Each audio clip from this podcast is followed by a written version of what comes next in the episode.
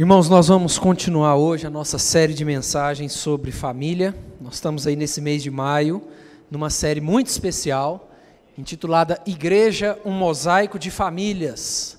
O nosso intuito é falar sobre questões familiares, mas também e principalmente enfatizar o link tão importante que existe entre igreja e família.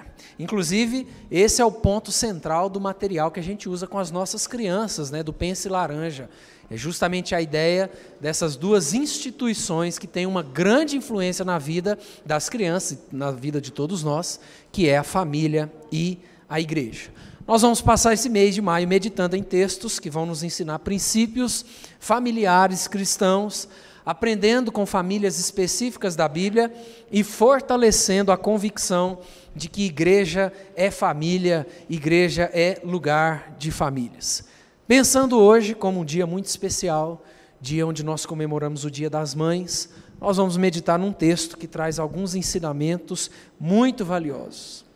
E eu queria que você ampliasse na sua mente a referência é, da figura da mãe para além de apenas a sua mãe biológica.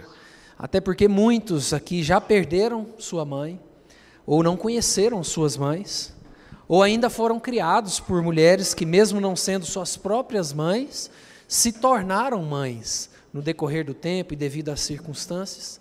E nós poderíamos ainda pensar também em várias outras possibilidades, mas o fato é que todos nós somos rodeados por mães na nossa vida.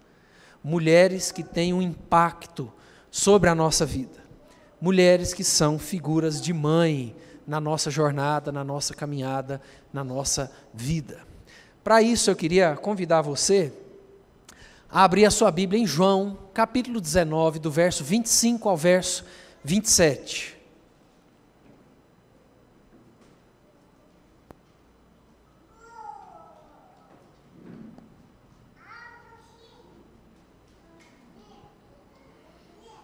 João 19, do verso 25 ao verso 27, são apenas três versículos, então nós vamos ler juntos, tá? Está aqui na projeção também. João capítulo 19, do verso 25 ao verso 27. Vamos lá, irmãos, vamos juntos? E junto à cruz estavam a mãe de Jesus e a irmã dela, e Maria, mulher de Clopas, e Maria Madalena.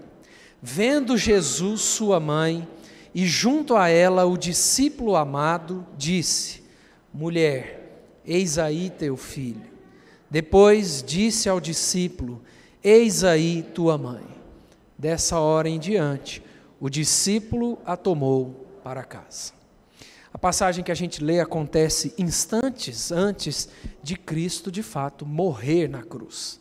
O contexto que a gente está aqui é onde Jesus já está crucificado, Jesus já está suspenso na cruz e perto dele estavam algumas pessoas, dentre elas Maria, sua mãe.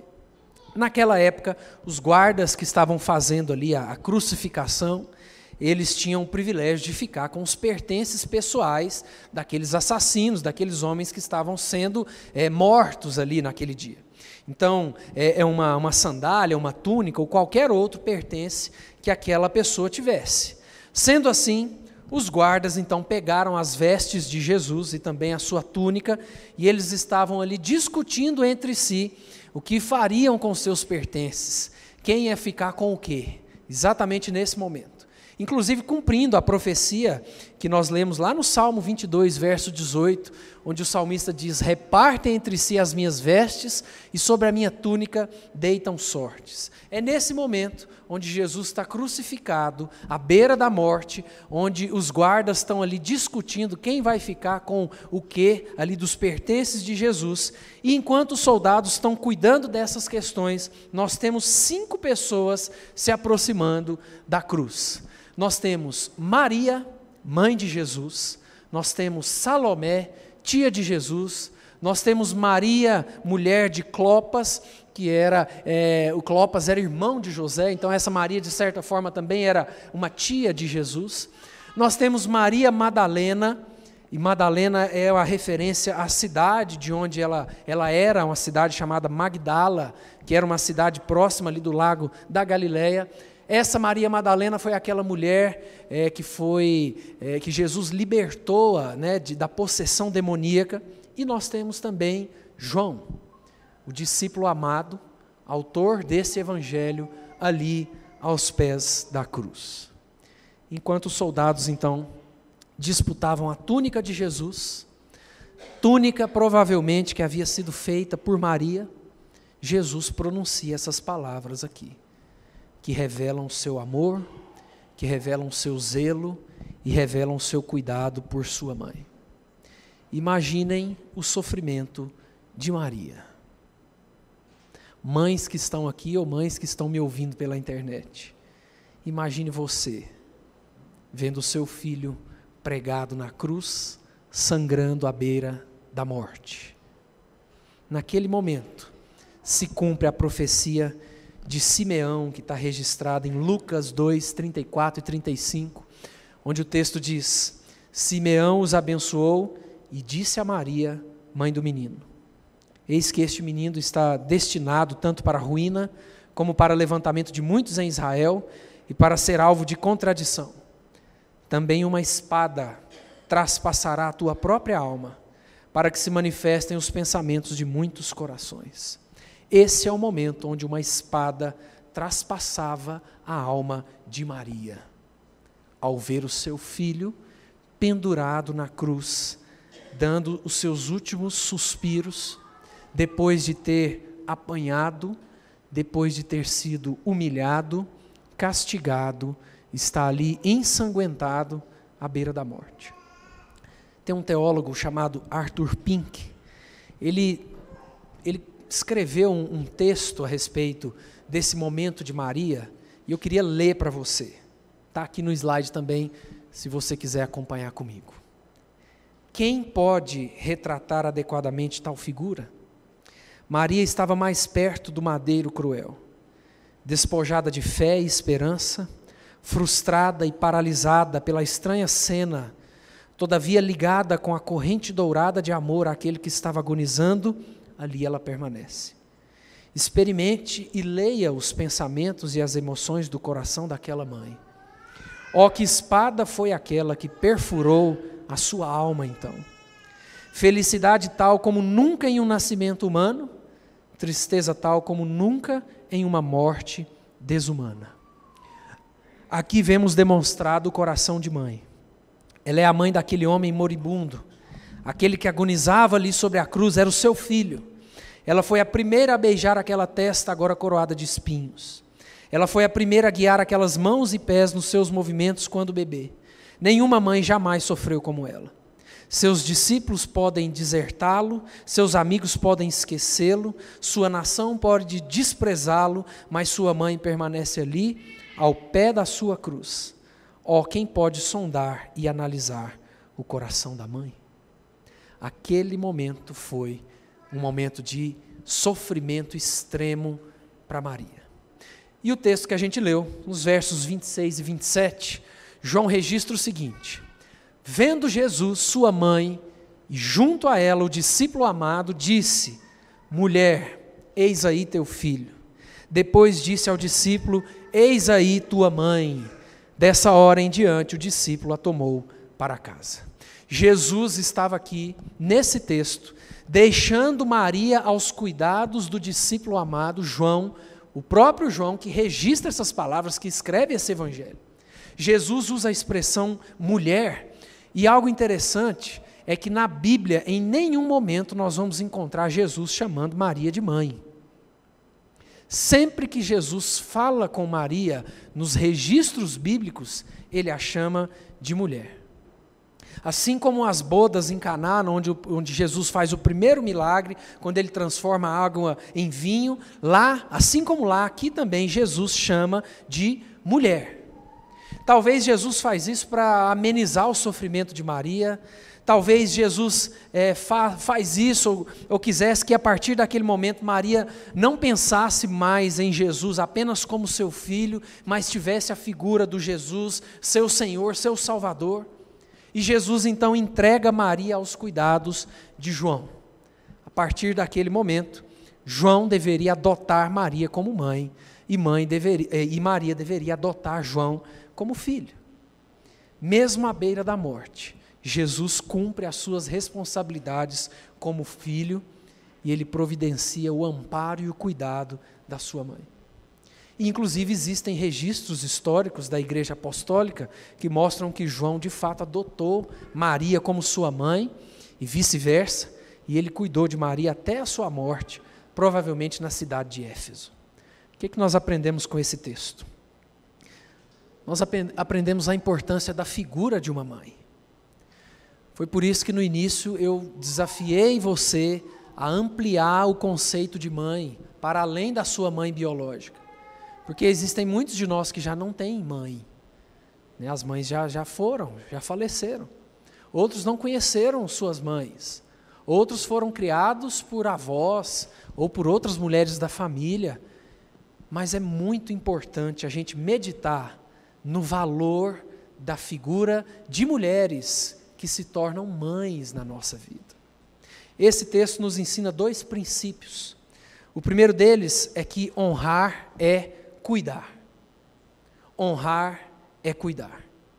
O fato de Jesus providenciar o amparo, o bem-estar, o cuidado da sua mãe, nos traz um exemplo de um filho que honrava pai e mãe. Mandamento tão conhecido, Êxodo capítulo 20, verso 12: Honra teu pai e tua mãe, para que se prolonguem os teus dias na terra que o Senhor teu Deus te dá. Geralmente nós corremos o risco de entender de maneira errada esse mandamento, esse ensinamento aqui. Honrar pai e mãe é muito mais do que respeitar, é muito mais do que obedecer. Honrar é cuidar, é amparar, é sustentar. Inclusive, Jesus já tinha falado sobre isso numa conversa que ele teve com os fariseus, ele mostra para os fariseus que honrar pai e mãe ia muito além de respeitar pai e mãe, de obedecer pai e mãe. Se a gente tivesse tempo, depois você pode fazer isso em casa, em Marcos capítulo 7, nós vemos os fariseus é, perguntando algumas coisas para Jesus, perguntando para Jesus por que, que os seus discípulos estão é, comendo sem lavar as mãos, e Jesus vai falar para aqueles fariseus do perigo de rituais litúrgicos que são desvinculados de uma vida é, rendida aos pés de Deus, e um dos exemplos que Jesus usa é sobre honrar pai e mãe. Jesus, citando inclusive o profeta Isaías, vai falar da hipocrisia de alguns gestos litúrgicos que escondem uma vida que não agrada a Deus. Um exemplo que Jesus vai dar lá nessa conversa com os fariseus é sobre esse mandamento de honrar pai e mãe.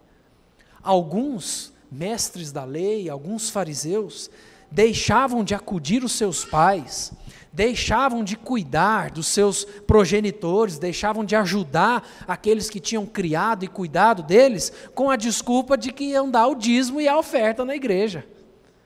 E Jesus briga com esse povo, ensinando que honrar é cuidar. A lei de Moisés, inclusive, afirmava que os filhos tinham a responsabilidade de apoiar financeiramente os seus pais, caso houvesse necessidade. Mas alguns fariseus escapavam dessa responsabilidade, não queriam cuidar dos seus pais ou daqueles que os haviam criado, dizendo que os recursos estavam sendo gastos em obras, em melhorias, em ofertas no templo. Com a desculpa de oferecer aquilo para Deus, eles deixavam de cumprir a lei que mandava honrar os pais. E honrar é muito mais que respeitar, que obedecer. Honrar é cuidar. Honrar é manter, é amparar. Quando Jesus entrega a sua mãe aos cuidados de João, ele está cumprindo a sua responsabilidade de filho, de honrar, de cuidar de Maria. É bem provável que Maria, nesse contexto da cruz, já fosse viúva, o que dificultava ainda mais a vida de uma mulher naquela época. Honrar é cuidar. Como é que será que tem sido o nosso trato com as nossas mães? Como é que tem sido o nosso trato com os nossos pais, os nossos cuidadores, os nossos provedores? Será que nós temos sido instrumentos de Deus na vida dos que cuidam ou daqueles que cuidaram de nós? Honrar é cuidar. Em segundo e último lugar, a gente aprende com Jesus que amar é priorizar. Amar é priorizar. Jesus, o Rei dos Reis, o Salvador, após todo aquele sofrimento, sentindo dores que nenhum homem nunca imagina sentir, ali à beira da morte, ele busca cumprir a sua responsabilidade de filho. Ele prioriza a sua mãe, porque amar é priorizar. Mesmo na cruz, morrendo pelos nossos pecados, Jesus se preocupa com seus deveres de cuidar, de amparar e de honrar sua mãe. Isso nos ensina que amar é priorizar. Nenhuma obrigação, nenhuma tarefa pode substituir os nossos deveres como filhos, os nossos deveres como mães e como pais. Nós precisamos reavaliar nossas prioridades.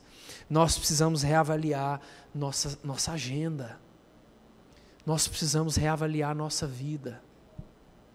Eu não sei em que momento da vida você está, talvez com pais e mães já idosos, talvez você ainda seja um adolescente, um jovem, com pais jovens, mas um princípio valioso é que amar é priorizar. O cuidado e o amparo para com aqueles que cuidam ou para com aqueles que cuidaram de nós precisa vir antes do trabalho, precisa vir antes dos estudos, precisa vir antes dos compromissos, precisa vir antes da nossa personalidade, precisa vir antes de traumas que tenhamos vivido na infância, antes de qualquer tipo de amargura. Amar é priorizar. O texto nos mostra que João adota Maria como mãe, eles possivelmente, inclusive, eram tia e sobrinho, mas a partir daquele momento, Jesus entrega Maria para ser mãe de João e João para ser filho de Maria nós aprendemos com Jesus que nós temos responsabilidades com as pessoas da nossa família. Olha o que esse teólogo comenta.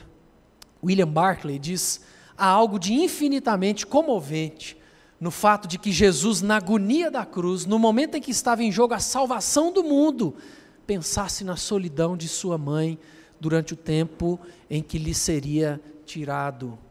Ele, até o fim, continuou sendo um dedicado primogênito. Muitas vezes nós somos pessoas muito boas na igreja. Muitas vezes nós somos pessoas muito boas no trabalho, com as pessoas de fora. Quantas vezes a gente vê pessoas assim, que para os de fora é um amor de pessoa, que tem uma atenção com os amigos no trabalho, que tem um carinho com as pessoas na igreja, mas dentro de casa não é nada disso. Muitas vezes nós deixamos de ajudar e priorizar aqueles que são do nosso próprio lar para dar toda a nossa atenção, todo o nosso empenho a pessoas distantes. Ali na cruz, a tia recebeu a responsabilidade de adotar e cuidar de um filho, e o sobrinho recebeu a responsabilidade de adotar e cuidar de uma mãe. Paulo, na sua primeira carta a Timóteo, no capítulo 5, verso 8, Paulo diz: Ora, se alguém não tem cuidado dos seus, especialmente dos da própria casa, tem negado a fé e é pior do que o descrente. Esse texto nos ensina sobre a importância da figura de uma mãe. E Jesus, aqui na cruz, deixando Maria aos cuidados de João, mesmo em meio a dores terríveis, falando com a sua mãe, cumprindo a sua responsabilidade de filho ele nos ensina que honrar é cuidar e que amar é priorizar. Eu não sei se você não tem ou não teve uma mãe nos moldes tradicionais de uma família, mas eu tenho certeza de que você já foi e ainda é rodeado por mulheres que são figuras de mãe na sua vida. Todos nós somos rodeados por mulheres que são figuras de mãe nas nossas vidas. E o grande ensinamento para nós, nesse Dia das Mães, nesse domingo tão especial, é que honrar é cuidar e amar é priorizar. Três lições práticas para a nossa vida. Primeira delas, obviamente, nós precisamos cuidar das nossas mães. E aí eu quero mais uma vez que você amplie a ideia de mãe é, na sua vida. Pense aí nas várias figuras de mãe que rodeiam a sua vida. Pode ser a sua esposa, pode ser a sua filha, pode ser alguém aqui da igreja, pode ser a sua mãe biológica mesmo. Todos nós temos tantas mulheres que fazem o papel de mãe nas nossas vidas. E nós temos que cuidar dessas mulheres. Nós precisamos cuidar das nossas mães. Uma segunda lição é que nós precisamos adotar mães. Nós conversamos um pouquinho sobre isso domingo passado, não é? Igreja é um mosaico de famílias, porque pessoas chegam sem mãe, mas tem mulheres ali naquela igreja, tem mulheres na igreja que vão fazer o papel de mãe. Igreja é um mosaico de famílias onde pessoas chegam com famílias quebradas, onde pessoas chegam com faltas na sua família de sangue, mas na igreja essas faltas, elas são completadas, elas são agregadas. E é por isso que nós precisamos adotar mães. João adotou Maria como sua mãe. E nós também somos cercados por mulheres, mulheres que se sentem só. Talvez mulheres que já perderam seus maridos, mulheres que já perderam filhos, mulheres que não tiveram filhos, que não puderam ter filhos. E nós precisamos adotar essas mulheres como mães na nossa vida. Por último, nós precisamos adotar filhos. E eu estou falando no sentido literal e figurado. Nós precisamos adotar filhos. Você, mulher que é mãe, talvez não tem filhos, ou que os filhos estão morando longe, igreja é lugar para você adotar filhos. Igreja é lugar para você cuidar de pessoas. Igreja é lugar para você ser instrumento de Deus na vida de outras pessoas. Igreja é lugar para você adotar filhos que você vai acompanhar, que você vai aconselhar, que você vai orar. Nós falamos pouco sobre isso nas nossas igrejas, né? E é uma pena, porque igreja é um lugar onde filhos encontram mães e mães encontram filhos. Você, mulher, adote filhos.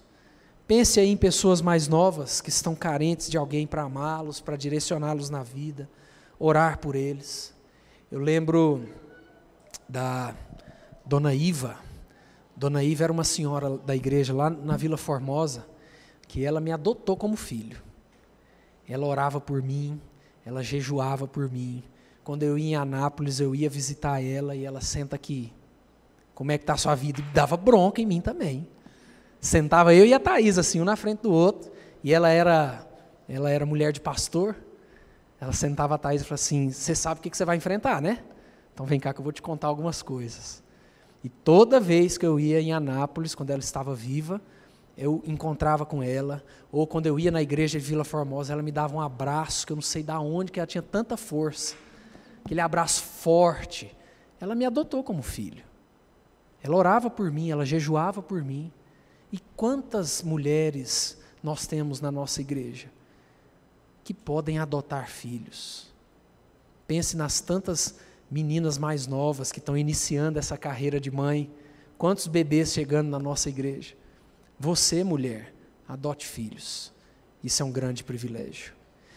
Que Deus nos ajude, que Deus inunde o coração das mães da nossa igreja, de todas as mães que estão nos assistindo também. Que Deus possa abençoar o coração de vocês com graça, alegria, renovo e muitas bênçãos. Amém, irmãos? Vamos orar por isso. Nós vamos orar encerrando o nosso culto, mas a, a gente vai orar e vai descer, porque lá embaixo nós temos um lanche muito especial, preparado pelo Mosaic Kids e pelos jovens da igreja e as mulheres também. Tentamos preparar sem a ajuda das mulheres, para elas serem as, as homenageadas, mas não tem jeito, essas mulheres trabalham de tudo quanto é jeito. Né? E lá nós vamos ter uma música ao vivo também. O nosso pós-lúdio, que geralmente é aqui, vai ser lá embaixo. Tá bom, irmãos? Vamos orar? Abaixe sua cabeça, feche seus olhos, para a gente poder orar. Deus, muito obrigado, Pai, por esse dia tão especial, onde nós celebramos o Dia das Mães, o dia dessas mulheres, Deus, tão importantes nas nossas vidas. Muito obrigado pelas mães da nossa igreja. Muito obrigado, Deus, pelo privilégio que temos vivido na igreja, de tantos filhos chegando. Muito obrigado, Deus, isso é uma grande bênção do Senhor. Nos ajuda, Pai, a meditar na importância da figura de uma mãe. Nos ajuda a cuidar das mães que nos rodeiam nos ajuda a adotar mães e que essa igreja também seja um lugar onde mães adotam filhos, para que nós possamos viver de fato a igreja como um mosaico de famílias, Deus. Que a graça do Senhor Deus, nosso Pai, que o amor de Jesus Cristo, esse Jesus que tanto nos ensina, inclusive sobre como sermos filhos, e que as consolações do Espírito Santo esteja com cada um de nós para mais uma semana por toda a nossa vida. Em nome de Jesus, amém.